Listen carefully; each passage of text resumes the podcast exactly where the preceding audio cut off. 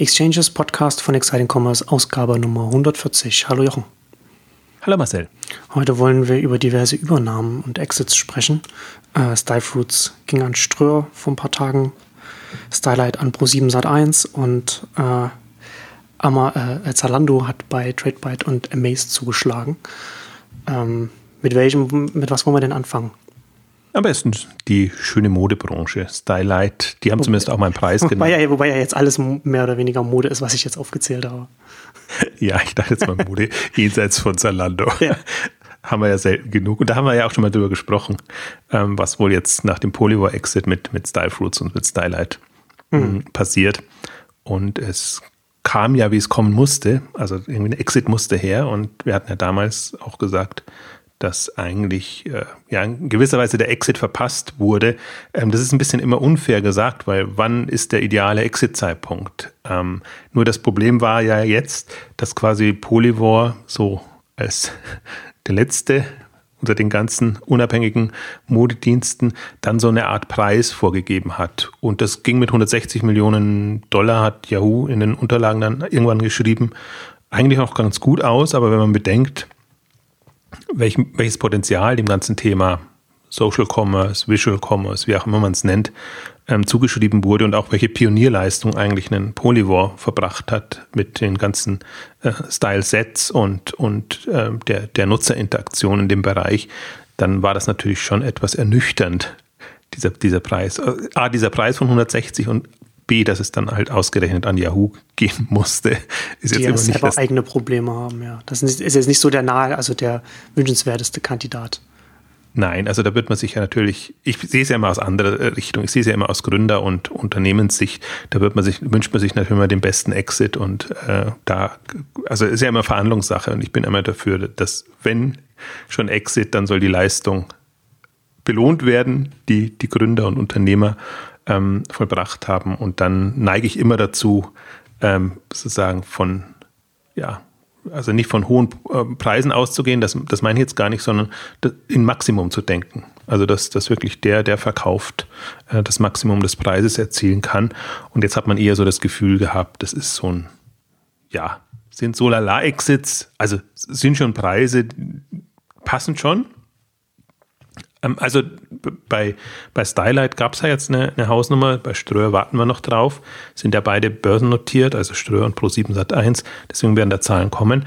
Ähm, mit 80 Millionen Dollar ist Stylight ähm, bewertet worden, was auch immer schon so eine Aussage ist. Also man hat nicht darüber gesprochen, was denn der Kaufpreis war, weil Pro7 Sat 1 hatte ja schon 22 Prozent, also es ging letztendlich um die verbliebenen 78 Prozent, wobei das Eindrucksvolle da war, dass 36 Prozent davon noch, also 36 Prozent des Gesamtanteils noch bei den Gründern lag, was man, was man schon sagen muss, ähm, Respekt, das heißt, da wurde nicht so viel verwässert. Nach, nach so langer Zeit vor allem ist ja jetzt auch ja.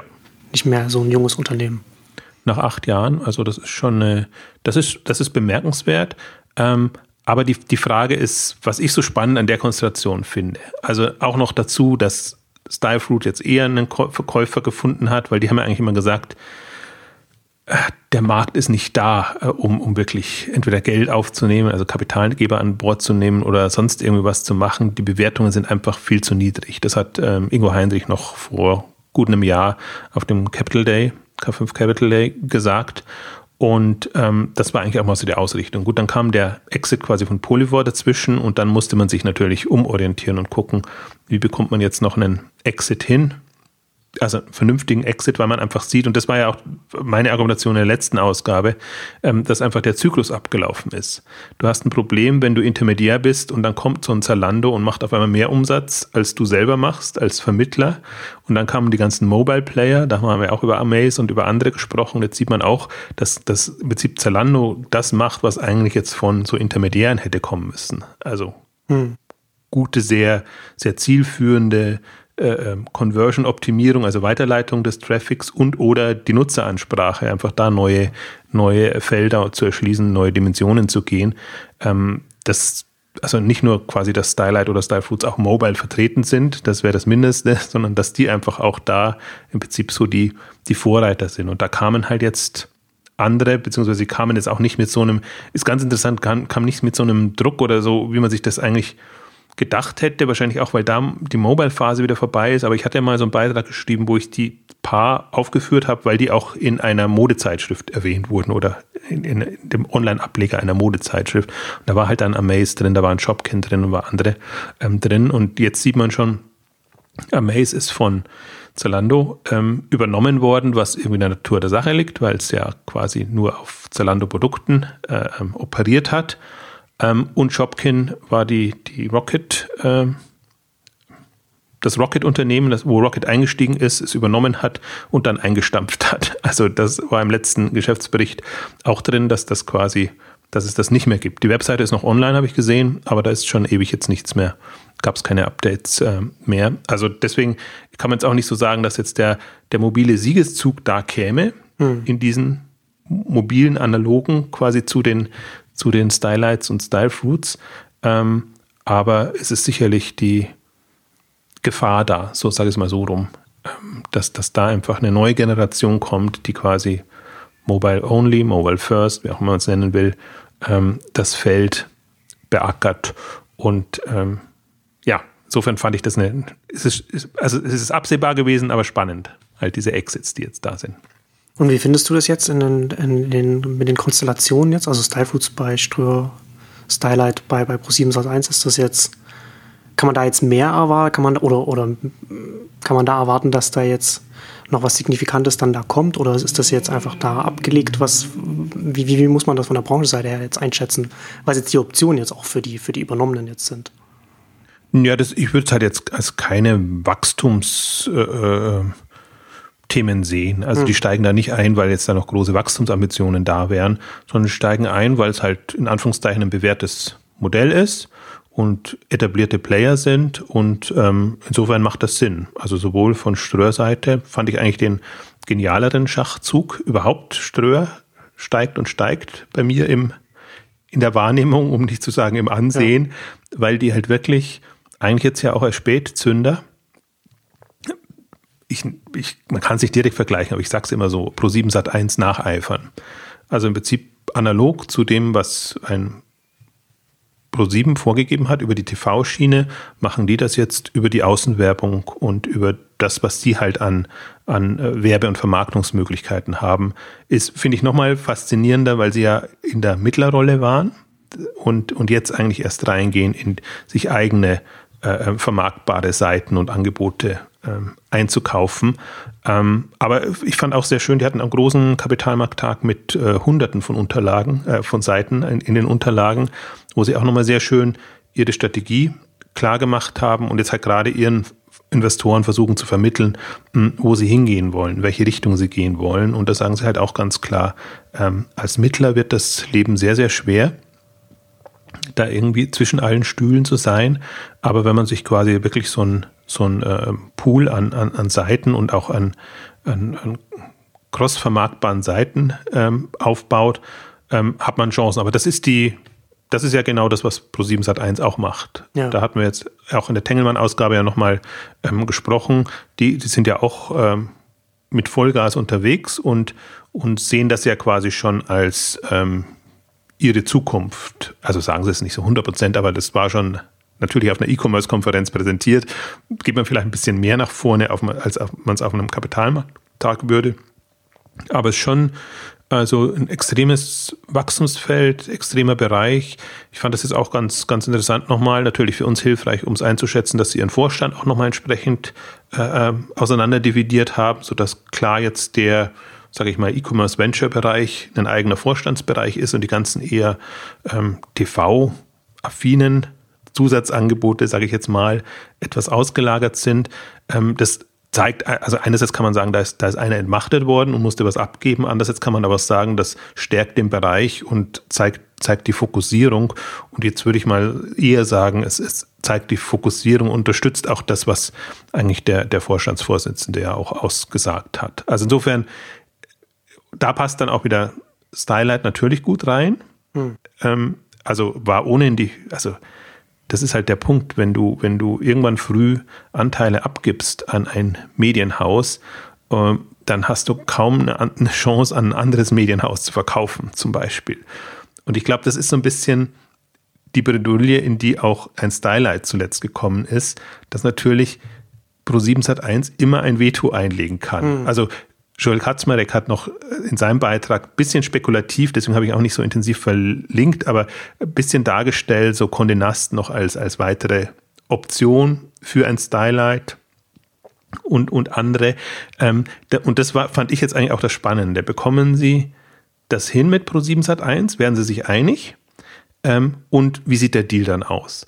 Und jetzt unter den gegebenen Umständen, mal nicht Potenzial und wo wäre das vor zwei, drei Jahren gewesen, würde ich sagen, sind sie da gut rausgekommen. Also haben sie jetzt mit, mit einer 80 Millionen Bewertung, das ist nicht schlecht an sich. Ähm, mit Pro7 und was so ein Indikator, ohne jetzt Einblicke zu haben, ist für mich auch, dass das wirklich so ein, ähm, wie soll ich sagen, das ist schon ein Kampf war, formuliere ich es mal so neutral, äh, sieht man auch daran, dass alle vier Gründer sofort aussteigen jetzt von, von Stylight an, ein Bewer an interne Leute übergeben. Also das ist das ja. Positive. Aber die, die ähm, Übernahme ist zum 1. Juli angekündigt, jetzt schon angekündigt im Voraus und die Gründer haben den Blogbeitrag sofort geschrieben, wir sind alle vier raus. Also alles Gute für Stylight äh, weiterhin. Und normalerweise ist es ja schon immer anders, dass du noch eine Zeit lang bleibst, eine Earn-out-Phase hast und das dann ist, also ich kann mir vorstellen, dass die Earn-out-Phase quasi vorher schon passiert ist, durch das Leiden in den Verhandlungen, bis man, bis man sich einig geworden ist.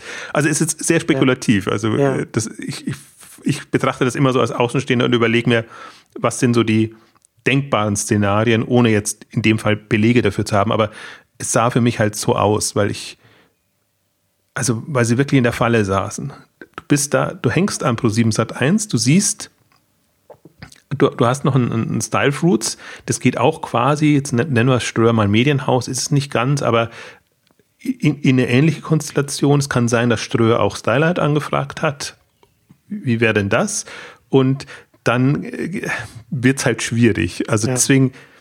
Ja, das ist ein interessanter Aspekt, ne? Also das, also äh, egal, ob das jetzt äh, oder wie, wie stark das jetzt hier bei dem konkreten Fall mit reinspielt, aber dass man dann so, wenn man, wenn man ein Medienhaus mit, mit an Bord holt als, als Investor, schafft man sich so eine, so eine Pfadabhängigkeit für, für, für was die späteren Optionen angeht. Das verkompliziert es dann natürlich, wenn man dann, wenn man, wenn es dann an den Exit geht, wenn man sich dann äh, umschaut, an wen man, an wen man vielleicht das, das Unternehmen verkaufen könnte. Also es ist, äh, ist ein interessanter Aspekt, ne, wo man dann halt auch sagt, okay, da muss man, da, da sollten sich auch Gründer das auch äh, genau überlegen, was sie da, wen sie da frühzeitig an Bord holen, wenn sie da sagen, okay, wir wollen vielleicht in, in die Richtung, in, in, die Kategorie von Unternehmen verkaufen, holen wir da auch von so aus dieser Kategorie jemanden frühzeitig als Investor an Bord und binden uns an den und haben dann vielleicht später dann das Problem, dass wir dann vielleicht nur noch an dieses Unternehmen verkaufen können, weil es bei allen anderen dann Veto einlegt. Ja, also das ist nicht nur Medienhaus, sondern strategischer Partner generell. Deswegen, meint, deswegen, deswegen habe ich halt nicht Medienhaus gesagt, sondern eben Kategorie dieses Unternehmens, an das man vielleicht mal später verkauft. Ja, ja Genau, also das geht genauso, wenn man ja. Handels, also wenn man jetzt Otto zum Beispiel als, als Partner reinnimmt oder Zalando als, als strategischer Partner, dann tut man sich natürlich schwer, das an tendenzielle Konkurrenten ähm, zu veräußern, weil selbst wenn jetzt äh, der Wille da wäre, dann wird das halt über die Preisvorstellungen dann entsprechend gemacht. Und ähm, das ist durchaus auch spannend mitzuverfolgen. Leider wird das ja nie öffentlich gespielt, aber was man so hinter den Kulissen auch mitbekommt, einfach wie diese mh, hm, Deals und das ist ja dann, geht ja dann schon in Richtung Schach an. Also wer ja. bekommt was und jeder der, der Investoren hatte dann spezielle Vorstellungen, was er gerne haben möchte. Das liegt zum Teil darin, wann er eingestiegen ist, aber auch äh, generell, was, was er, unter welchen Umständen er quasi wieder aussteigen ähm, will. Ähm, und das ist schon unterschätzt man auch so ein bisschen. Und ähm, naja, Stylight fällt jetzt nicht ganz so in die, in die Kategorie rein, aber wir haben ja schon, also Exits ist ja noch etwas, was gelernt werden muss in der ganzen Branche. Wir hatten mal, ist jetzt auch wieder eine Zeit lang her, weil es lange jetzt keine gab, aber im, im Kontext von, Brand, äh, von äh, Brands for Friends und, und bei VIP ähm, gesprochen, waren das gute oder schlechte Exits und nach wie vor natürlich so mein, mein Beispiel für, ja, sag ich mal, schade, wie der Exit war, ist, ist am Jandor, an, an Xing, ähm, wo ich mir auch denke, ach schade für, für, für ein Team, das da wirklich was Spannendes aufgebaut hat und was für mich damals wirklich zu den Vorzeigebeispielen zählte in dem Bereich, haben sich da so also ich würde natürlich jetzt sagen, über den Tisch ziehen lassen, weil nachher weiß man ja, was für welchen Preis das dann ähm, an, an, an Xing gegangen ist. Und da war halt überhaupt keine Fantasie drin. Das ging mehr oder weniger zu dem Preis, dem es gerade bewertet wurde. Und das ist auch im Prinzip so ein bisschen die, die Gefahr oder die Thematik natürlich jetzt bei, beim, auch bei Stylight Style Fruits, ähm, vielleicht auch bei TradeByte kommen, kommen wir später noch dazu. Ähm, was traut man so einem Unternehmen noch zu? Also ähm, das ist halt im Prinzip, ich finde immer so, wenn man, wenn man an einen, ja, nennen wir es mal Deutschen oder ähm, verkauft, wird das immer sehr nüchtern am Ist-Zustand betrachtet. Wenn man sich die Exits in USA oder anderswo anguckt, da wird dann eher mit Wachstumsfantasie ähm, gearbeitet und da sagt man, okay, ich sehe das eher als Chance, da reinzukommen oder das jetzt zu bekommen, aber ich weiß, würde ich später kommen, müsste ich so und so viel zahlen. Also rechne das wieder runter und sage mir, okay, dann ist es mir dann doch etwas mehr wert, als jetzt die Kennzahlen wirklich hergeben. Also da sind wir in der, in der, in der ganzen, finde ich, Startup-Phase und, und in dieser in der Denkweise noch nicht in diesem Wachstumsmodus drin, der auch da dazugehört bei den Exits. Und man merkt man hat es am besten, merkt man es auch immer an den Börsengangsdiskussionen. Ähm, Rocket jetzt mal ausgeklammert, aber ein Zalando ähm, zu einer sehr guten, um nicht zu sagen extremen Bewertung an die Börse gegangen. Jetzt unter den normalen Gesichtspunkten. Winnel.de in Anführungszeichen noch schlimmer. Ähm, aber da, das Interessante an den letzten Börsengängen war eigentlich, ähm, dass die diese Wachstums, Wachstumsfantasie mit eingepreist hatten. Ähm, und ich finde das auch ich finde es auch legitim. Also ich kann den, ich kann beide Ansätze nachvollziehen. Ich, ich kann, ähm, also aus Gründersicht plädiere ich natürlich immer für so eine Wachstums, äh, ähm, wie soll ich sagen, Bewertung. Ähm, aber natürlich für den Übernehmenden, der wird immer versuchen, auf, auf den Ist-Wert äh, runterzugehen Klar. und damit verhandeln. Ich glaube, das, aber das, das meine ich auch mit, mit, da muss noch gelernt werden. Also die Exits äh, die, die, die machen mich noch nicht so zufrieden. Also aus Gründersicht, sage ich jetzt mal. Weil das ist ja auch genau das, worum es letztendlich geht. Schafft man Werte und Potenziale in dem ganzen Bereich oder machen wir es sehr pragmatisch deutsch? Wir stellen was hin und das ist es und das wird dann bewertet. Das ist halt, also das ist, da sind wir aber in, beim, im Exit genau in derselben Diskussion drin, wie wir bei den Finanzierungsrunden sind. Was wird wie hoch bewertet und zu welcher Bewertung steigt wer ein? Also da klappt es ja eigentlich äh, ganz gut. Jetzt, also vielleicht auch jetzt nicht, muss ich gleich mal korrigieren, weil jetzt gerade die Bewertungen nach unten gehen, aber äh, im Prinzip, da ist das schon gelernter. Beim, beim Exit ist es, ist es noch schwierig. Und deswegen auch diese Argumentation von Ingo Heinrich von Steilfrutz im letzten Jahr war ja genau in die Richtung warum soll ich jetzt zu so einer Bewertung verkaufen, die mich nicht zufriedenstellt und die meiner Leistung oder dem Potenzial, was ich sehe, nicht gerecht wird. Und finde für ein Unternehmen, das, das, wie soll ich sagen, also dass seine Wachstumsziele ähm, erreicht und auch so strategisch so aufgestellt ist, dass man sagt, das hat Potenzial. Also deswegen, deswegen argumentiere ich ja auch immer in eigentlich bei allen Startups und, und, und die Richtung, sich Potenziale nicht zu verbauen. Also nicht zu früh in Erlösmodelle oder Geschäftsmodelle reinzugehen, die einem dann eher kleiner machen, ähm, als wenn man sagt, es muss langfristig funktionieren. Und also nur in dem Segment. Also jemand, der natürlich Geld verdienen muss und will kurzfristig, der hat keine andere Chance, der kann sich da nicht so reinbegeben. Aber jemand anders, der einfach Märkte erschließen, Marktpotenziale nutzen will, glaube ich, der muss so denken und für den wäre es extrem kontraproduktiv, da reinzusteigen. Also wir, wir, diskutieren ja das Thema zum Beispiel immer gerne an Twitter und, und an solchen Themen. Wenn man, wenn man sagt, ähm, was, was ist das Potenzial jetzt an, an, Nutzern und was sind die, die Erlösmodelle, Geschäftsmodelle? Ähm, und es gibt halt, ich finde, sehr, sehr bremsende Geschäftsmodelle. Also pflaster deine Seite mit Werbung zu oder sonst irgendwas oder das, das Nutzererlebnis in irgendeiner Form beeinträchtigen und schon kannst du gutes Geld verdienen, aber du wirst sofort äh, deine Wachstumsraten extrem nach unten bringen. Wobei Twitter ja auch ein schönes Beispiel dafür ist, wie es, wie es das Unternehmen auch bremsen kann, wenn es zu hoch bewertet wird. Also Twitter ja mit einer sehr hohen Bewertung an die Börse gegangen und dementsprechend auch jetzt hohe Erwartungen, die es den, bei den Investoren dann erfüllen muss. Und das macht es natürlich dann auch, kann es natürlich für ein Unternehmen auch schwierig machen. Aber das, das ist ja dann eher speziell, wenn man auch an der Börse ist gerade.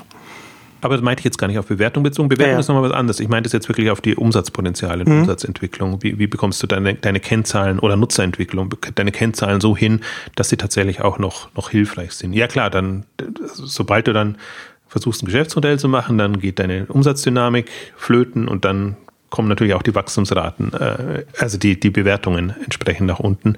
Äh, das, das liegt an der Natur der Sache. Aber ähm, ja, also ich bin, man merkt schon, ich habe jetzt auch also Stylight ist, ist, ist ein spannendes Feld, weil man sich da wirklich mal überlegen kann. Ist das eine vernünftige Bewertung zu hoch, zu niedrig? Und da bin ich genau zwiegespalten. Also ich finde sie jetzt nicht schlecht, sagen wir mal so. Ich weiß aber genau, sie, sie haben im Prinzip den Exit verpasst und, und äh, im Prinzip die aus einer Potenzialrichtung hätte das halt auch eine, also eine, eine, eine andere Dimension gehen können oder müssen. Hm. Bei Styler kommt noch natürlich noch dazu, dass sie sehr oft das Geschäftsmodell gewechselt haben und die Richtung erst visuell, dann eher in Richtung äh, ähm, ja doch Conversion, also Optimierung und und Mitnutzern mal Mitnutzer mal ohne Nutzer, äh, mal mit eigenem Shop-Angebot und dann wieder nur nur vermitteln. Ähm, also das ist ähm, auch das kann man jetzt nicht nicht vorwerfen, weil wenn man sich auf neue Felder begibt, dann probiert man halt einiges aus. Ähm, wobei ich bei, bei Stylight schon immer das Gefühl hatte, dass sie so den, den Trends hinterhergehechelt sind. Also was halt gerade angesagt war, in die Richtung ging mal und zuletzt war es halt Refinery 29 oder 29, glaube ich, so heißt es. Was, was hat das für eine Nummer, weißt du das? Nee. Refinery 29, glaube ich, heißen die. Also eher ein Content-getriebenes Angebot, das eben auch Umsätze in, in, äh, an E-Commerce, an, an Händler vermittelt und das war so letzter Ansatz. Deswegen sehen sie jetzt auch sehr viel magaziniger aus als noch vor langer, langer Zeit, äh, wo sie halt, also Produktsuche würde ich jetzt nicht nennen, aber Produktempfehlung ähm, waren, also sie waren eigentlich schon alles. Da finde ich, ist, ist Style Fruits sehr viel stringenter und konsequenter einen Schiene gegangen. Die haben halt sich mehr oder weniger Style Fruits als, als ähm, Polyvore als Vorbild genommen und haben mit ihren Style-Sets und Wohnwelten sind ja dann sehr früh auch in die Wohnkategorie reingegangen. Ähm, eigentlich ganz gut Märkte besetzt, haben dann jetzt Internationalisierung gehabt.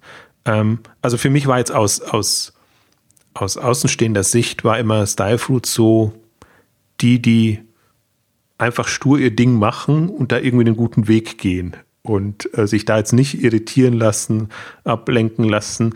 Ähm, wohingegen Stylight halt immer so, dass das war, die halt schon versucht haben, so am Puls der Zeit zu agieren und sich entsprechend daran anzulehnen. Merkt man jetzt auch, im, im März haben sie jetzt auch ihren, ihren Wohnbereich äh, gestartet, äh, was ich da immer sehr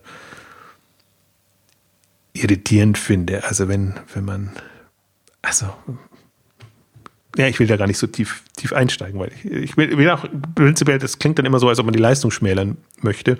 Äh, möchte ich gar nicht, sondern äh, ich finde es immer spannend zu verfolgen, wie unterschiedlich unterschiedliche Teams Themen angehen und wie sich das dann weiterentwickelt. Deswegen, ich kann auch nicht sagen, das ist natürlich sehr vermessen von mir zu sagen, Exit verpasst und äh, lass uns mal reden, ob das gerechtfertigt war, was sie da bekommen haben oder nicht. Ähm, auch das soll nicht aus einer Vermessenheit passieren, sondern man versucht sich ein Bild zu machen. Wo ist der Markt gerade? Was, was sind so Potenziale, also nutzerseitig, aber letztendlich auch kapitalseitig und wie kann man da letztendlich ähm, mitspielen und ähm, ja, aber jetzt haben wir mal, eine, also das Spannende eigentlich jetzt ist, wir haben jetzt Zahlen. Also wir können jetzt, Styler haben wir schon. Style Fruits bin ich sehr gespannt. Also äh, digital kompakt, Scholl Katzmann äh, spekuliert auf, auf 60 Millionen Euro Umsatz. Etwas niedriger. Andererseits, Sie sagen, Sie haben höhere vermittelte Umsätze. Ich glaube, so 750 Millionen hat Style Fruits ähm, ausgegeben und ein oh, bisschen mehr 600 oder um, um den Dreh war bei Stylight. Ähm, also das könnte ja auch nochmal eine, eine, eine Kennzahl, eine Größenordnung sein. Aber in den Regionen sieht man eigentlich schon, wo stehen die jetzt mit vermittelten Umsätzen. Und das ist ja dann immer noch ähm, Vorretouren. Ähm, tendenziell, sage ich jetzt mal, ich glaube, das ist eher, eher die Bruttozahl, würde ich zumindest ausweisen, wenn ich mich groß machen möchte. Und wo steht dann ein Zalando inzwischen? Oder wo stehen bestimmte Modehändler äh, inzwischen? Ähm, also das, das finde ich, da muss, also nach acht Jahren muss, muss, da, also kann nicht ein einzelner Händler so viel größer sein als die vermittelnde Plattform. Ähm, also wir haben immer noch, muss man auch dazu sagen, die, die sind nicht so öffentlich, aber Ladenzeile gibt es ja auch noch als, als Springer-Angebot, die sehr früh nicht nur Springer reingenommen haben, sondern an Springer verkauft haben.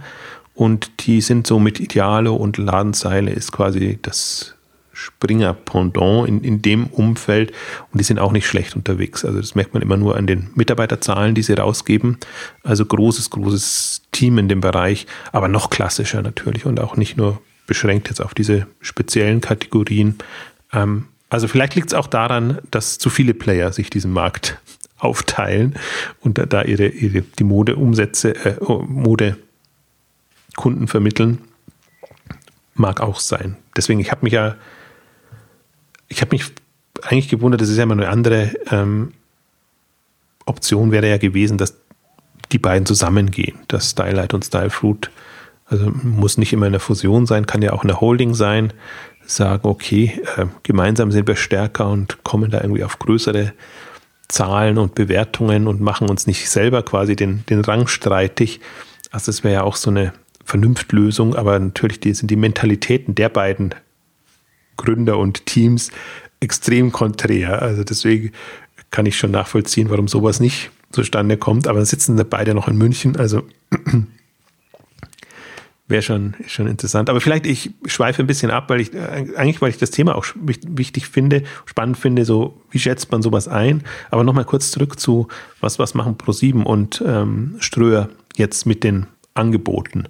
Und ähm, für Pro7 kommt ja irgendwie in dem Modebereich nicht so wirklich voran. Also sie hatten jetzt ihre, sie hatten natürlich ihre 22 Prozent an, an Stylight aber sonst kam nichts. Sie sind jetzt international im Boost eingestiegen, schwedisches äh, Unternehmen, was sie aber eher für Media for Equity machen. Das ist für mich so ein, ja, wenn man es ganz hochhängen will, so ein Zalando-Pendant aus, aus Schweden heraus. Auf jeden Fall aggressiv, gut unterwegs, ähm, durchaus schon profitabel und was auch immer sie da vorhaben. Also kann ja sein, dass es eine internationale Lösung wird in dem Mode-Cluster. Auf jeden Fall haben sie ja nur ihr ich nenne es jetzt mal eigenartiges, weil es, weil es so eine bunte Mischung ist, äh, äh Beauty und, und äh, Accessory, also da haben sie ja, äh, da haben sie Valmano mit Schmuck drin, da haben sie Amorelie mit, äh, wie, wie, sagt man's? wie, wie sagt man die charmante Art und Weise? Gibt es jetzt einen schönen Begriff? Also Amorelie drin und da haben sie ähm, Flaconi mit dem Beauty-Bereich drin. Und ähm, das ist halt so ein, ja, im Grunde Kraut und Rüben, wo, wo, sie, wo sie jetzt versucht haben, das als Cluster zu machen und sind jetzt im, im Modebereich selber nicht so wirklich vorangekommen. Deswegen bin ich mal gespannt. Eigentlich müsste da jetzt tatsächlich noch, müssten noch andere Angebote dazukommen. Also kann ja sein, dass das jetzt wieder so ein, so ein Aufbruch ist. Oder kann sein, dass es halt an jemand anders geht. Ich glaube, das ist so die, wenn, wenn einfach, und ich finde, Ströer jetzt mit Style Fruits hat einfach sehr, sehr gute Karten. Die haben bis jetzt immer bloß, wenn sie an Shops, was sie an Shops übernommen haben, eher kleine Anbieter übernommen, also ganz, ganz kleine und jetzt noch nicht mal im Modebereich, sondern im Gaming-Bereich und ähm, ob die nicht auch irgendwie einen, einen Tierfutter wieder dabei haben, weiß es nicht. Also eine der letzten Übernahmen war auf jeden Fall Body Change, die sie momentan überall mit, mit Daniela Katzenmeier plakatieren, ähm, also ein eher ein Subscription-Modell zum zum Abnehmen, aber die haben auch ähm, Deadlift Desoast mit, mit äh, I Make You Sexy und, und diese Sachen da drin, die du halt ganz gut auf Außenwerbung und wo sie halt sonst sind, vermarkten kannst und die halt von dieser Präsenz leben. Und da musst du nicht unbedingt TV-Kampagnen mhm. machen, sondern ja. das kannst du. Ich finde es, ich finde ganz faszinierend, weil ich natürlich jetzt auch anders äh, durch die, durch die Außenwelt gehe, wenn ich, wenn ich die, die ähm, Screens von Ströer sehe, wo du halt immer Erdbeer-Lounge hast, dauernd. Und dann haben sie irgendwie noch so einen, so einen Promi-News-Dienst auch und jetzt eben Body Change extrem. Und da merkst du halt schon, es ist halt was anderes als die Plakatwände.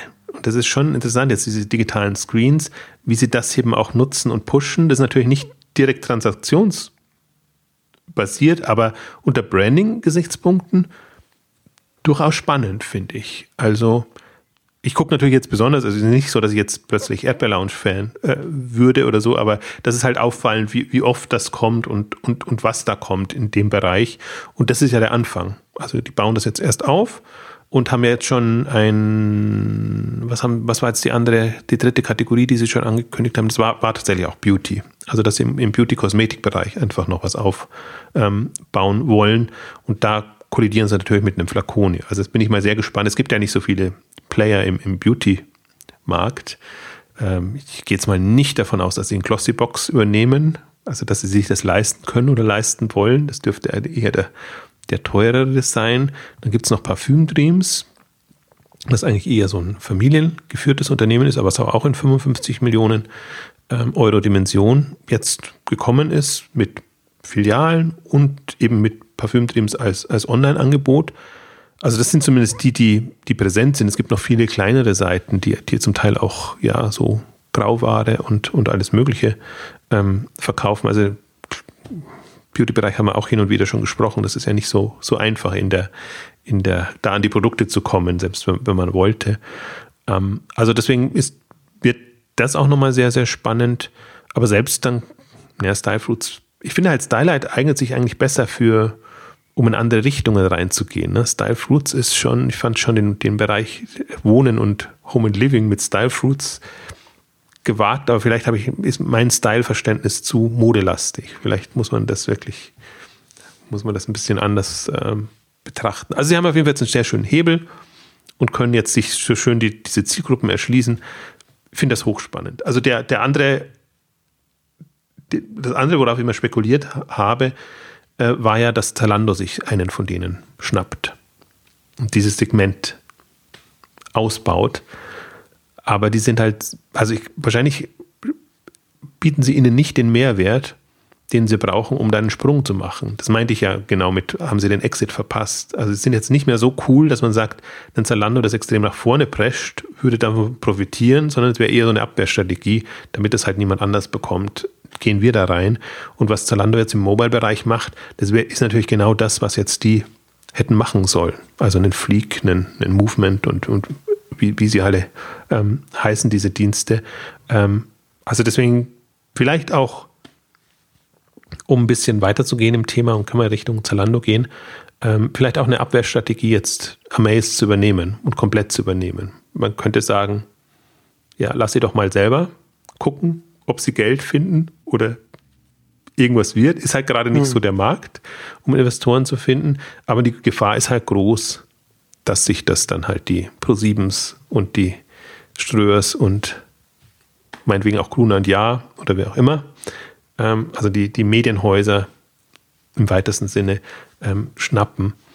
Also das war so, das war so mein, mein Gedanke dabei. Weil ja, das ist interessant. Von der Richtung habe ich noch gar nicht drüber nachgedacht. Ich hatte eher bei dem, bei der Übernahme drüber nachgedacht, von der anderen Seite her. Ne? Also Amaze war ja jetzt noch nicht mal ein Jahr öffentlich verfügbar äh, und, und dann jetzt so früh. Also es war ja schon eine sehr, sehr frühe Exit oder, oder sehr frühe Übernahme im, im Leben von Amaze. Und da habe ich mich dann schon, habe ich mich auch gefragt, ne? also was ist, ist es so schlecht, ist es so schlecht gelaufen, dass man, dass man da noch keine, dass man jetzt, dass das Geld ausgeht und dass man jetzt kein, kein keine neuen Investoren findet, mit, mit, denen man zufrieden ist für, für eine neue Runde, weil die Zahlen nicht gut genug sind und, und hat dann als Notausstieg dann Zalando gewählt oder was. Also das hat mich halt eher von der, von der Emails-Seite hat mich das überrascht. Ähm, fand ich also als, als, als Signal auf jeden Fall auch äh, interessant. Ja, einerseits hat es mich überrascht, andererseits auch nicht, weil ich es eh immer so, ich wahrscheinlich unfairerweise als Anhängsel von Zalando gesehen habe. Die Konstellation war schon insgesamt immer so ein bisschen hat, hat das irgendwie auch schon ein bisschen nahe, nahegelegt, aber äh, trotzdem äh, fragt man sich ja schon, müsste ja eigentlich ja schon mehr Potenzial da sein, um das auch selbstständig nach vorn, nach vorn treiben zu können. Ja, ich denke denk mir das auch. Also, also ich bin bei dem bei Amaze immer hin und her gerissen gewesen, weil einerseits den Ansatz fand ich spannend, ähm, im Prinzip auch die als, als erster Partner quasi solche Modelle zu testen, ja. Und sie haben ja auch externe Investoren gehabt, also rund um Cherry Ventures und ähm, also auch so ein, schon einen, einen Kreis um Zalando herum, sage ich jetzt mal. Also ja. schon im Prinzip Ambitionen in dem Bereich. Ähm, aber ich, ich weiß nicht, ich habe mich dann schon schwer getan mit, mit dem Marktzugang und wie sie da Druck aufbauen wollen und, und überhaupt, also das Konzept ist ja immer das eine, aber wie, wie, wie kommst du mit dem tatsächlich auch weiter? Und das ist für mich ohnehin noch eine der ungelösten Mobile-Fragen. Ähm, wie bringe ich gute Konzepte unter die Leute? Beziehungsweise mir fehlt nach wie vor immer noch der, also wenn ich nicht riesig Geld in Marketing stecken möchte, dann muss für mich, muss diese Anwendung irgendetwas haben. Bei Fleek haben wir es ja oft genug rauf und runter diskutiert, was die Nutzer begeistert und zur Verbreitung sorgt. Ja. Aber gerade bei Amaze, ne, also oft, wenn man, wenn, man, wenn man die, die, die Modeblocker, also da hat man, man hat ja quasi schon so ein paar Multiplikatoren damit an Bord, dass er, also habe ich zumindest von Anfang an gedacht, dass das schon noch ein bisschen den Stein ins Rollen bringt. Ähm, oder natürlich die, die Frage naheliegend, wie kann man mit so einem Konzept überhaupt irgendwie einen signifikanten Umsatz dann, dann, dann auch erzeugen. Aber ich fand es eben auch interessant, weil man natürlich mit dem Modell hatten wir ja, weiß gar nicht, ob wir im Podcast mal drüber äh, gesprochen haben, aber ich hatte auf jeden Fall auch, wir, haben auf jeden Fall auch drüber geschrieben auf, auf den Blogs, ähm, dass natürlich da auch sehr wertvolle Daten generiert werden durch das ganze, durch das ganze Interaktionsmodell. Und, und mit den Daten kann man natürlich auch wieder nochmal an Arbeiten, andere Geschäftsmodelle ausgucken. Ne? Also dass man zum Beispiel dann da auch wieder mit Herstellern, also mit Brands zum Beispiel zusammenarbeitet, denen, äh, wie, wie auch immer man das dann konstruiert. Aber da hätte man, oder wird man, wird jetzt Zalando jetzt natürlich äh, da auch irgendwas damit machen können. Also für, für Zalando passt natürlich voll rein. Ja. Also ich weiß gar nicht, ob das überleben wird jetzt als, als Thema, aber die, die genau diese, also als, als App, aber diese Themen, was du jetzt ansprichst, ne, die definitiv und kannst ja auch sehen, vielleicht ist ein Equihire, also äh, Thema, dass sie einfach ihr mobiles Team dadurch verstärken und ähm, jetzt ein bisschen ausführlicher, das gab es bei, jetzt weiß ich tatsächlich nicht, doch Gründerszene war es, ähm, dass, dass sie eben sagen, so Teil geht nach Berlin und Tech-Team geht, geht Teil nach Dortmund, also die saßen, glaube ich, auch in der, der Region eher, wo ja Zalando eigentlich sein Mobile-Team komplett in Helsinki hat international. Und ähm, kann ja sein, dass das einfach das auch nochmal ein Grund war. Und was auch immer davon übrig bleibt. Also ich würde es genauso sehen und das sind für mich genau auch die ganzen Mobile-Chancen, die da sind. Ähm, ich glaube halt, oder mich wirkt so ein bisschen, wenn ich mich zurückerinnere an die Anfänge von, von einem Stylight zum Beispiel, ähm, wo man auch ähnlich argumentiert hat und sagt natürlich dann, ja, man nimmt Blogger mit rein und, und, und macht das und dann äh, entwickelt das irgendwie eine, eine gewisse Dynamik, ja, jein, aber das, das allein macht es ja noch nicht. Deswegen komme ich immer wieder auf den Punkt zurück, was, was ist das Coole an, an, an, an so einer App? Was hatte so ein WhatsApp zum Beispiel oder, oder andere? Wir haben ja mal eine komplette Mobile äh, 2020 ähm, Ausgabe gemacht, ähm, wo man auch sagt, was sind die führenden Apps in dem Bereich und die haben alle in irgendeiner Form einen Moment drin, wo man sagt, ja, aus gutem Grund hat sich das weiter verbreitet. Und ich glaube nicht, ähm, also dass die wirklich spannenden auch Foursquare am Anfang an oder, oder solche Geschichten, dass die nicht ähm, nur über Push-Modus groß geworden sind, sondern dass da schon ein Moment drin sein muss. Und ich komme deswegen, aber das ist auch so ein Thema, das mich jetzt seit zehn Jahren plagt und wo ich immer wieder, also kann ich auch Nervensäge sein bei dem Thema. Ähm, das, das fehlt fast allen. Also egal was, ob Webseite oder sonst irgendwas, es ist nichts dabei, was irgendwie virales Potenzial hat oder, oder für Gesprächsstoff sorgt oder sonst irgendwas. Allein die Anwendung, glaube ich, macht's nicht. Die kann man noch so schön, also man kann sich so schön, kann ja sagen, okay, wenn der Nutzer die mal hat oder auf der Seite ist, dann mache ich ihm alles wunderbar und dann klappt das. Aber wenn man das andere Moment nicht, nicht berücksichtigt hat und, und, und sehr früh und sehr, wie soll ich sagen, sehr intensiv, also sehr integriert berücksichtigt hat, kommt man nicht weiter. Also auch, und, man kann sich ja selbst angucken, wie, wie sind die Runtastics oder die Freeletics und, und diese ganzen ähm, groß geworden.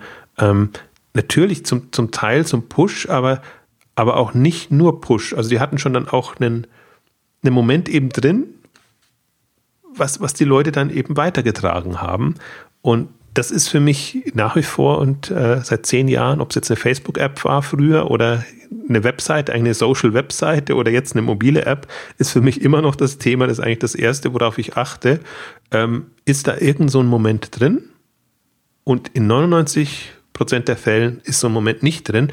Und dann, warum soll ich mich mit so einer App beschäftigen, wo ich ohnehin weiß, also sie wird nur groß, wenn, heißt jetzt immer so schön die Growth, wie heißt es? Äh, äh, äh, Growth Hacking oder, oder Ja, genau. Growth Hacking heißt, das ist das neue Marketing, ja. Also ah. Growth Hacking klingt für mich so im ersten Moment sehr schön, weil ich mir sage, hey, da könnte ja mal jemand mit einer originellen, kreativen Strategie kommen. Aber wenn man mal hinter die Kulissen guckt, ist es ja eigentlich nur Marketing-Push ohne Ende. Und dann ist ja. für mich auch das als Buzzword schon wieder äh, Quatsch. Also wenn wenn wenn, es darauf hinausläuft, ja, was soll das? Klar, dann, dann kannst du so einen Zalando-Case aufmachen und wenn du irgendwie gut bist und Durchhaltevermögen hast und genügend Geld hast, wirst du irgendwann mal eine Größe erreichen, wo du einfach ähm, entsprechend mächtig bist und, und den Markt besetzen kannst. Das wäre eine Strategie, das macht ein Wish zum Beispiel im, im, im Mobile-Bereich. Das kann aber genauso gut wieder implodieren, ähm, wenn, wenn, wenn also braucht halt dauernd Befeuerung. Und ähm, es geht immer wieder Richtung dann Nutzerbindung, Nutzerengagement und diese Geschichten. Und ich bin der Überzeugung, es muss halt von Beginn an da sein. Und ich glaube auch, und die anderen Beispiele sagen mir, es ist ja machbar. Wir haben die Rantastics, wir haben die Fitness-Tracker, sagen wir ganz allgemein als Kategorie kann man schon sagen. Fitness-Tracker. Wir, wir haben ähm, andere Freeletics jetzt als, als nochmal, witzigerweise als komplett contentgetriebenes Angebot. Und ich glaube, ähm, also deswegen, das sind nur mal die nahen Beispiele. Die fernen wären natürlich dann tatsächlich die, die US-Apps, WhatsApp, Snap, Snapchat und meinetwegen Twitter früher oder, oder solche Sachen.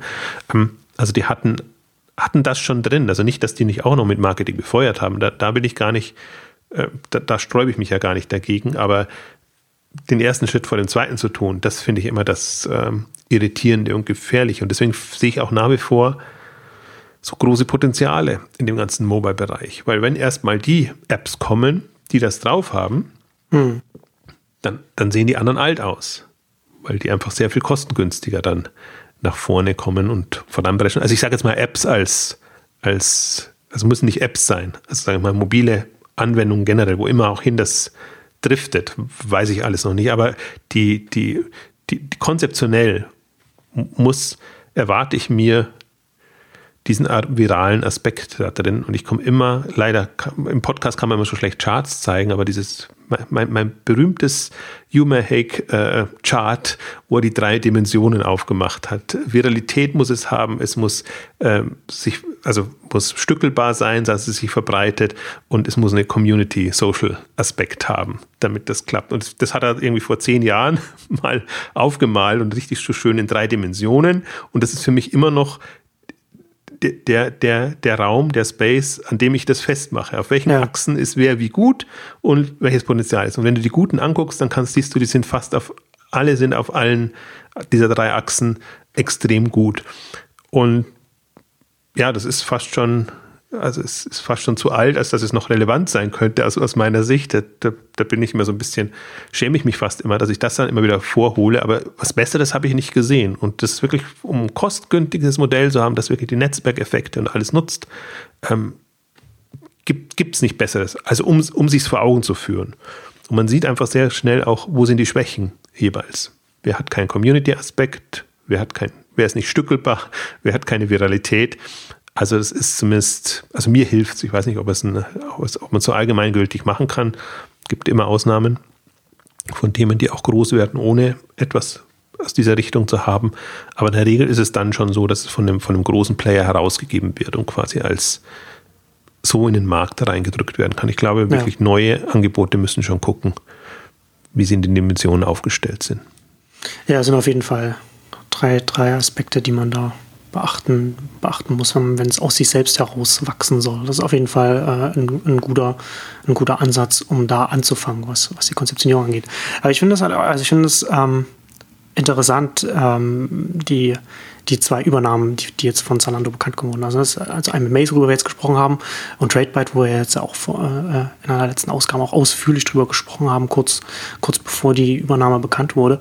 Weil ich glaube, dass beide, beide haben für mich sind, sind auch nochmal so Signale, die, die mir, die mir äh, sagen, dass mein, mein Blick auf das, was Zalando als Plattform versteht, hat sich so ein bisschen gewandelt.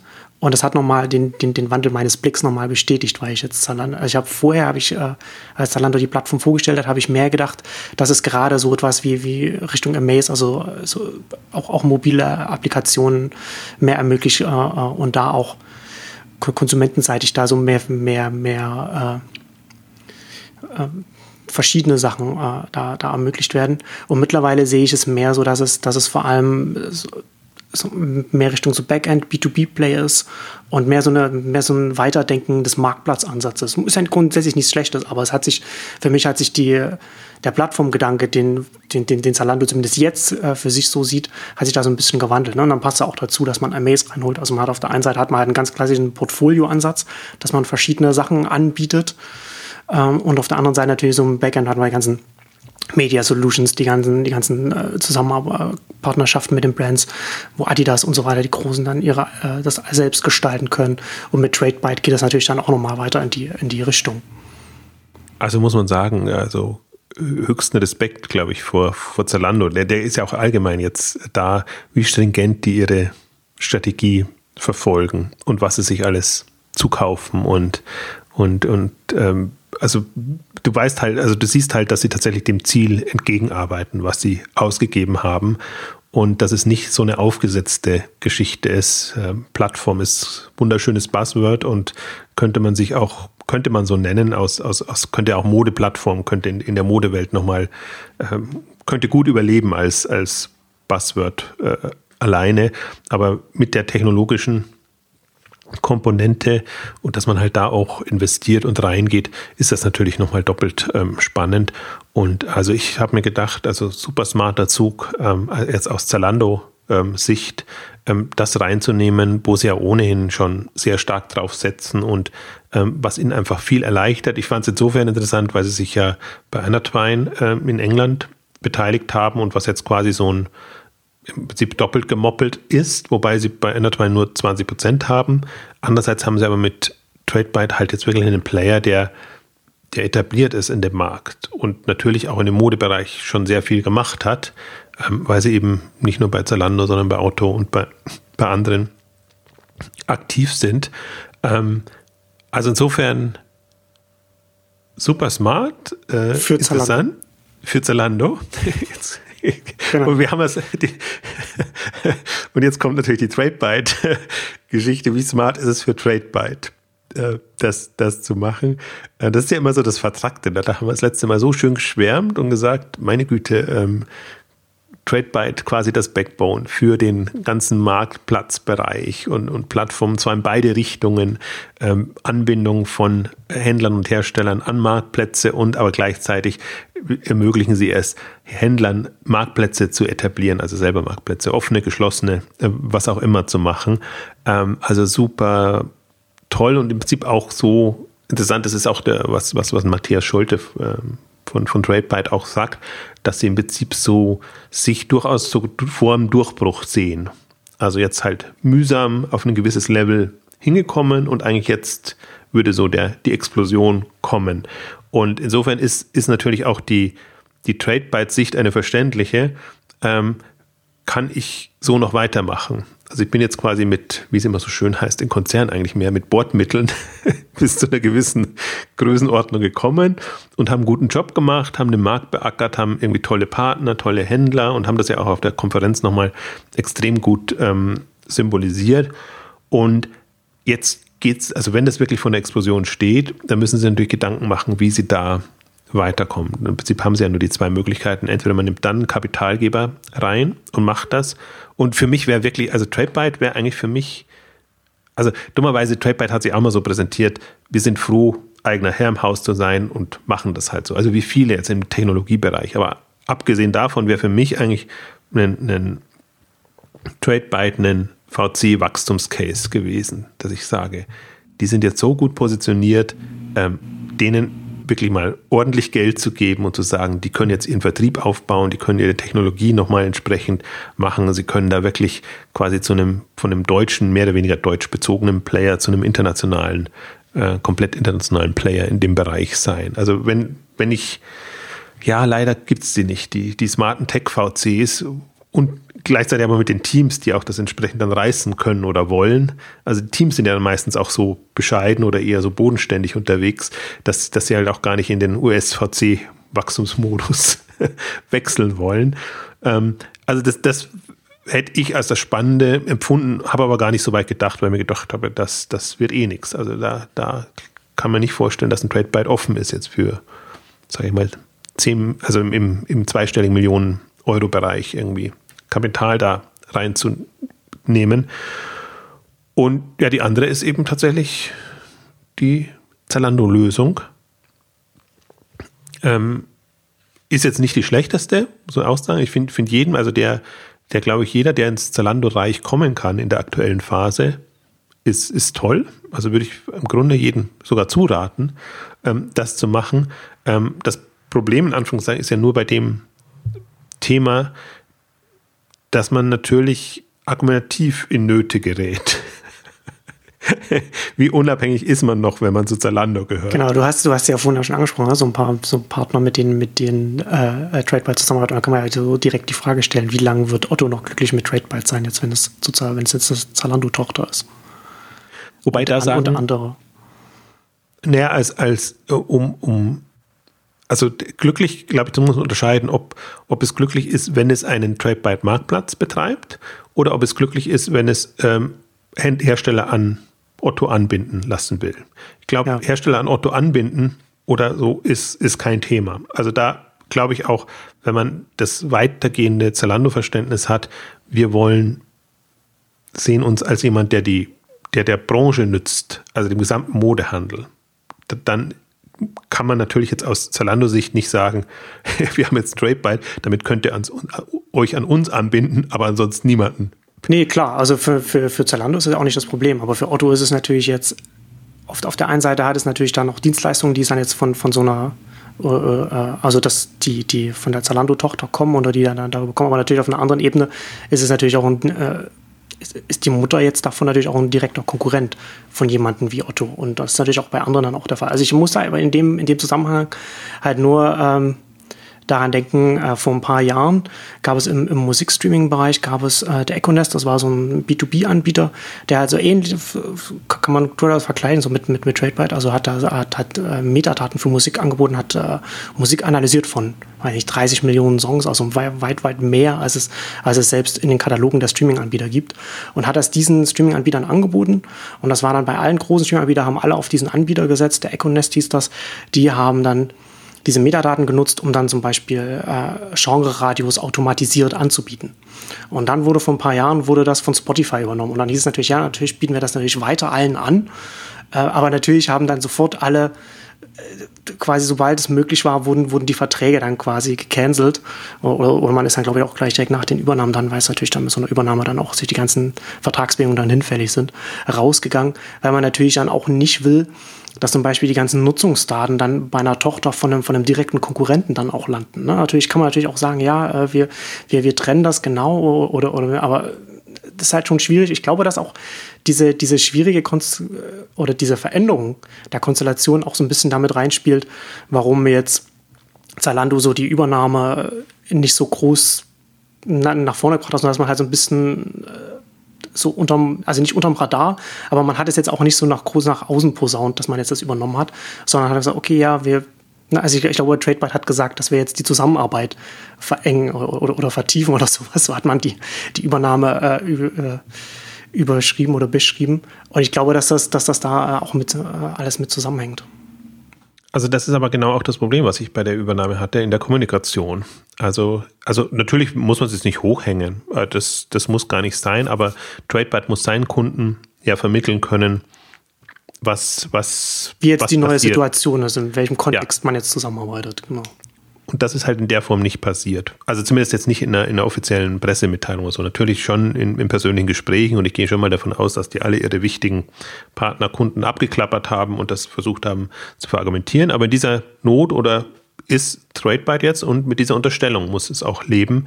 Und ähm, das hätte man, also ich fand das eine ganz eigenartige Kommunikationsstrategie, äh, die, die, diese Übernahme, dass, dass, dass man quasi sich aus Trade-Byte-Sicht von Zalando das Ruder aus der Hand nehmen lässt und quasi so im, Quartalsbericht abgehandelt wird, aber nicht selber nochmal eine offizielle, ausführliche äh, äh, Pressemitteilung rausgibt, wo man sagt, so und so ist das und das und das und wo man ja genau weiß, was sind denn die, die äh, neuralgischen Punkte und die Unterstellungen, mit denen man konfrontiert ist, da muss man ja zumindest irgendwas finden und dass man nur behauptet, wir bleiben weiter unabhängig und sonst wird sich nichts ändern. Also das ist schon ein bisschen sehr, also sehr, sehr wenig, sage ich jetzt mal. Ähm, weil natürlich wird nicht von heute auf morgen werden nicht die Verträge gekündigt und dann geht das aber äh, man muss sich ja auch ein bisschen an die, an die Potenziale denken, was, was, was für Geschäft entgeht einem dadurch, dass eben andere den Eindruck haben, äh, man ist jetzt nicht mehr der unabhängige Player und, und man könnte sich auf den Trade Byte nicht mehr genauso verlassen ähm, wie vorher. Ähm, also das, das ist schon eine, äh, das ist aus meiner Sicht extrem unglücklich gelaufen ähm, und ähm, ja, ich kann nur, man kann da immer nur hoffen, dass dass, dass äh, wird ja irgendeine Earn-Out-Komponente dann wieder dabei sein, dass die, die äh, TradeByte-Gründer nicht an irgendwelchen Wachstumsraten oder Umsatzzielen gemessen werden, weil das ist natürlich dann, äh, also wenn man so eine, eine so, so, so etwas, so einen Stock zwischen die Beine geworfen bekommt in dem Bereich, ist das dann ganz, ganz schwierig. Also dann, also das macht deswegen für Zalando macht es weiterhin super viel Sinn und ähm, die werden das nach besten Möglichkeiten machen. Ähm, aber, aber ob jetzt TradeByte quasi das volle Potenzial ausschöpfen kann, das ist, ähm, wie, wie, es bisher positioniert war, das, das bezweifle ich so ein bisschen. Und ich weiß aber nicht, ob ich es bedauern soll oder nicht. Also das ist halt eine andere Situation, eine andere Konstellation. Zalando hat die Gunst der Stunde genutzt, ähm, andere haben das nicht. Das ist eigentlich immer das Bedauernswerte dabei. Ähm, natürlich, ich neige immer dazu, jetzt unabhängig davon, von der Faszination für die Zalando-Strategie, neige ich immer für unabhängige Lösungen. Bei jetzt eben TradeByte und um noch kurz darauf einzugehen, auch bei dem Pixie. Hat mich total überrascht, dass Pixie verkauft wird an ein US, also kan kanadisches Unternehmen, das man nicht kennt, weil Pixie eigentlich eine der ja, stärksten Marken jetzt in dem Bereich ähm, ERP, Warenwirtschaft, ähm, also im, im Kontext auch mit Shopsystemen ist.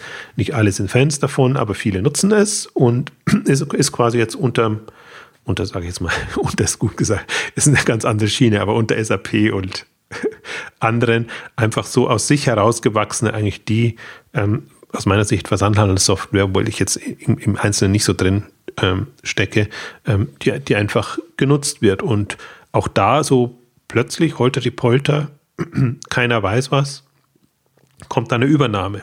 Ähnlich wie bei TradeByte. Ich finde das auch extrem ungeschickt ähm, von Unternehmen. Also sie werden sicherlich jetzt oder hoffentlich jemanden beauftragt haben, der das am Markt anbietet. Aber also ich finde, da musste man irgendwie da kann man ja Gerüchte streuen oder was weiß ich. Also ich möchte jetzt nicht zu, zu explizit werden, aber manchmal ist es doch gut, wenn andere und mehr Leute das wissen, ähm, weil man dann echt, echt nochmal darauf hinweisen kann und sagen kann, hey, da, da, hat sich offenbar irgendwas geändert. Wir wollen nicht mehr für uns heraus, wie das, und das hm. ist ja nicht, das kommt für mich immer so aus heiterem Himmel, weil es in der Regel ja fünf Jahre, zehn Jahre ist das immer so, dass, dass sie immer argumentieren, nee, wir machen unser eigenes Ding, wir wollen niemanden haben, der uns da reinredet.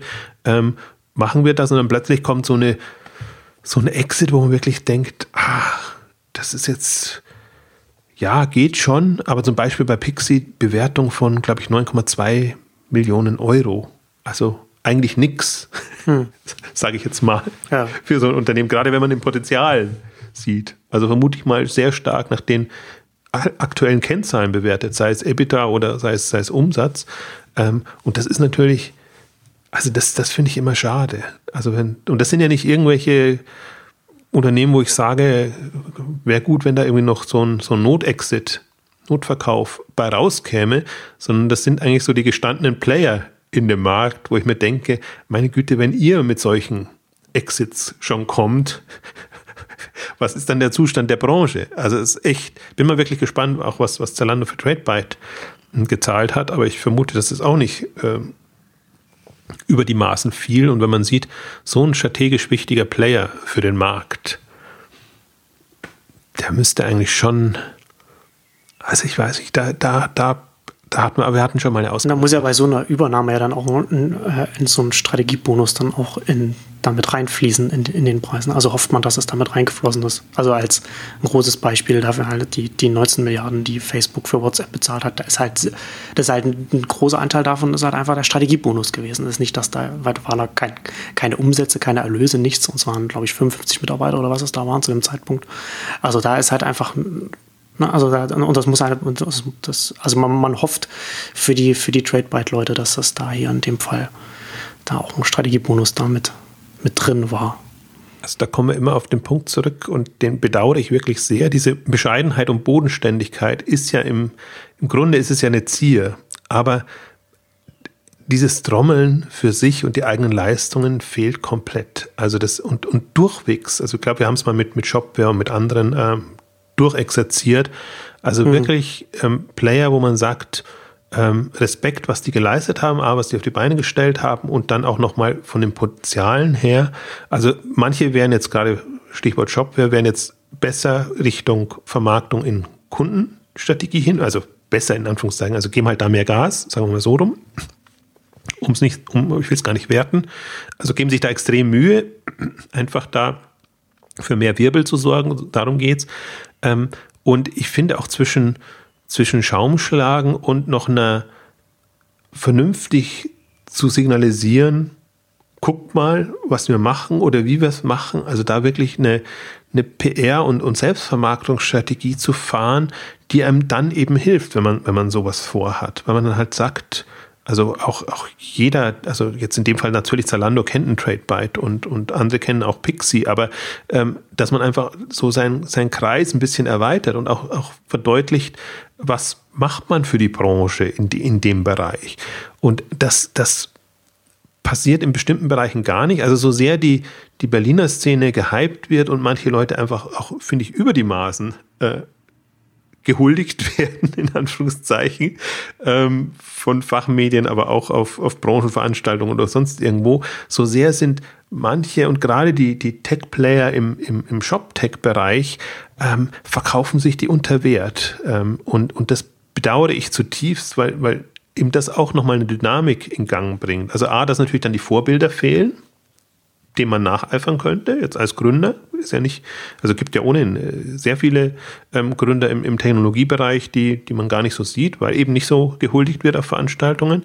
Ähm, aber dann eben auch, um, um einfach nochmal auch, auch diese Aufmerksamkeit hinzubekommen und, und zu zeigen, wir sind da wirklich wer. Also das, das, das fällt für mich alles unter die Exit-Thematik, Problematik mit rein. Ähm, man darf sich dann auch nicht wundern. Also wahrscheinlich, das, der Punkt ist ja auch, ich sehe es ja als Branchensicht und ich sehe es ja auch im internationalen Vergleich. Und wahrscheinlich sind die auch alle zufrieden. Wahrscheinlich ist TradeBuy mit dem Exit glücklich, wahrscheinlich ist auch Pixie mit dem Exit glücklich.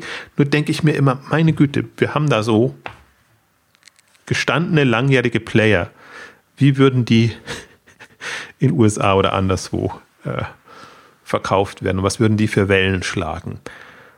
Ja, muss es dabei belassen. Ne? Kommen wir immer, werden, werden das Thema immer wieder haben, aber äh, also die, die, die Kunst des Exits ist echt nochmal was, was anderes. Und ich glaube auch nicht, dass es eine von, dass es von heute auf morgen passiert, sondern das ist genauso wie ich finde auch im, im Seed-Bereich oder in der Frühfinanzierungsphase, manche haben es einfach drauf, auf sich aufmerksam zu machen, ihre Netzwerke zu spinnen und all das hinzubekommen und andere nicht und dementsprechend tun sie sich schwerer nicht oder dementsprechende Bewertungen erreichen sie dann auch. Und im Exit-Bereich ist es eigentlich genauso. Also das ist also schwierig. Ich, schwierig und ich kann es den Leuten ja nicht, kann es ihnen eigentlich gar nicht vorwerfen. Ich kann es nur thematisieren, weil ich jeden verstehe, der keine Lust drauf hat. Im Prinzip so die, also ist zwar jetzt nicht Tech-Bereich, aber die, die Robert Gens-Aussage von Zalando, der sagt, ich habe kein, keine Lust da auf allen möglichen Veranstaltungen rumzutanzen, sondern ich möchte mich um mein Unternehmen kümmern und um die Aufgaben, die ich ja. habe. Und das ist eigentlich das, was mir die Befriedigung gibt in dem Bereich. Also der musste sich auch ändern und man sieht jetzt, äh, das, das kann man lernen und, und geht in eine Richtung.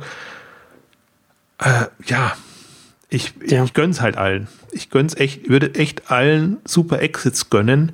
ähm, die echt sowas geleistet haben und wo ich auch sage, die jetzt in den letzten 10 oder 20 Jahren etwas geleistet haben, was wirklich nicht die einfachste Zeit war, dann denke ich mir, meine Güte, das warum das nicht würdigen? Und jetzt, wenn ich jetzt sage, bei, bei Pixie von zwischen 10 und, und 20 Millionen oder 25 Millionen ist jetzt nicht die Welt aus jemandem, der es übernimmt, aber es ist halt schon mal noch mal eine andere Dimension. Für die Gründer dann, für die, für die einzelnen Personen ist da schon, schon nochmal ein Unterschied.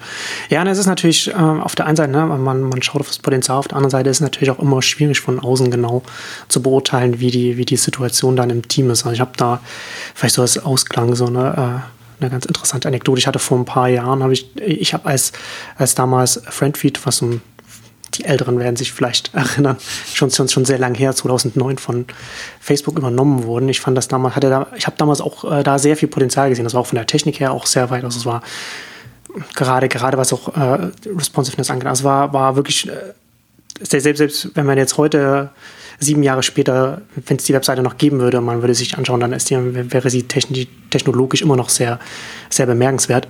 Und das war damals ein sehr überraschend, äh, als das übernommen wurde. Ich habe dann ein paar Jahre später dann in, in einem Interview von äh, Brad Taylor gelesen, der dann danach äh, CTO bei Facebook relativ, relativ lang war. War CTO? Weil ich glaube, ja, weiß ich nicht genau. Auf jeden Fall war, er einer der, der Top-Manager dafür für, für, eine relativ lange Zeit. Also er und, und, der, und der Mitgründer von Friendfeed. Der eine hat Gmail mitgemacht, er, er Google Maps, also sie sind halt von, auch von relativ weit oben gekommen. Auf jeden Fall hat er gesagt, sie haben dann verkauft, weil er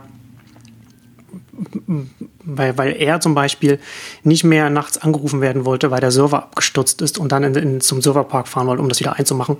Und er hat gesagt, wenn sie von Anfang an damals zum Beispiel äh, auf AWS gesetzt hätten, dass das dann vielleicht alles ganz anders gewesen wäre. Aber so war das halt einfach eine zu sehr Belastung auf, auf das Privatleben von, von, von dem Gründer, der natürlich dann auch noch schon vor, bevor er das gegründet hat, aus einer sehr privilegierten Situation gekommen ist. Natürlich ein großes Unternehmen, äh, Google da auch ein großes Projekt aufgebaut und so weiter. Und, ne, und das dann also so ein kleines, das, das sieht man von außen halt nicht, was dann da auch noch mit reinspielt, was in, in die Entscheidungen von den Gründern, wo sie sagen, okay, ich will mein Leben so nicht leben, ich, ich akzeptiere jetzt die, die Übernahme und gehe dann zu dem, zu, dem, zu dem Unternehmen oder mache dann was anderes oder wie auch immer. Aber das ändert ja nichts, das ändert nichts daran, wenn man, wenn man von außen äh, drauf schaut und sich überlegt, wie ist das Potenzial des Unternehmens oder des Produkts, das es anbietet, wenn es, wenn es selbstständig bleibt und, und wie viel bleibt davon übrig, wenn es dann äh, in ein größeres Konstrukt dann äh, reingeht. Absolut und äh, also das, es gibt immer gute Gründe. Also deswegen, ich will das auch gar nicht äh, jetzt niedermachen. Die, die Exits sind Exits und äh, wenn alle Parteien damit zufrieden waren, dann, dann wunderbar. Also das ist immer eine, eine Außensicht und ähm, wie gesagt eine, eine Potenzialsicht heraus. Also ich will, will da auch gar niemandem, also A geht's, manchmal ist, muss mir dann wirklich auch anhören, warum habe ich das äh, also nicht positiv bewertet, so, so ein Exit. Ähm, ähm, und, und meint es aber gar nicht so böse auf den Einzelnen bezogen, sondern sehe das eher als strukturelles Thema. Und für mich sind das halt immer schöne Beispiele, um zu zeigen, hey, das wäre doch eine, wirklich eine, eine, eine tolle Exit-Geschichte gewesen. Und ähm, nee, also deswegen das ist, wie es ist. Ähm, das ist nur der, das ist halt der, der, der Zustand aus Branchensicht ist halt nicht so prickelnd, wenn, wenn du halt eher so überschaubare Exit hast weil man natürlich eine, eine, eine, Dynamik sich wünscht und einfach auch Leute, die das als lohnenswert empfinden, dann auch in, in diese äh, Richtungen reinzugehen. Und die bekommst du halt auch nicht rein, wenn du siehst, ja, das ist vielleicht so, ja, du kannst da existenzgründermäßig kannst du reingehen und da so dein Ding machen und so, wenn sich selber trägt, ist alles gut. Ähm, und oder du bekommst halt solche Exits hin, aber das ist jetzt nicht so das Ding, wo du sagst, ich kann jetzt wirklich was bewirken. Und ähm, das, das Spannende ist, also wir sind schon weit am Überziehen, aber jetzt gespannt bin ich zum Beispiel, was die Stylight-Gründer jetzt als nächstes machen. Also wenn die als Angels aktiv sind oder sonst irgendwas machen, das sehe ich ja auch mal als Chance. Erfahrene ja. Leute, die den Exit hatten und die dann hoffentlich genügend Kapital haben, um auch mal aus sich heraus Entscheidungen treffen zu können und Dinge zu forcieren, die andere nicht machen, weil sie halt nicht so die Insider-Sicht mhm. haben und auch nicht so das Netzwerk haben. Und das ist ja alles, das verzögert sich dann in anderen Bereichen. Und das mhm. waren ja jetzt alles mehr oder weniger Münchner Exits, ja. die, die wir hatten. Trade Byte Ansbach, also bayerisch zumindest. Ähm, und in Berlin ist das ja schon ein bisschen anders. Also da sieht man ja schon, wie gesagt, Cherry Ventures, habe ich auch im Beitrag nochmal geschrieben, wenn die es schaffen, jetzt sehr früh schon 150 Millionen Euro Fonds aufzuziehen, jenseits ihres eigenen Kapitals und, und Themen, die sie noch haben, dann geht das jetzt genau in, in, in diese Richtung. Aber ich glaube, das, das könnte einfach breiter sein oder eben genau in dem Technologiebereich eben auch sein, der ja immer in, in Berlin oder anderswo auch zu kurz kommt. Genau, dann warten wir jetzt auf die Starlight Mafia und was sie dann die nächsten Jahre machen wird. Es sind vier, also das können, das kann, kann echt was werden. Mal gucken. Genau, und damit kommen wir zum Ende unserer mittelgroßen Ausgabe zur Kunst des Exits. Vielen Dank fürs Zuhören und bis zum nächsten Mal. Tschüss. Tschüss.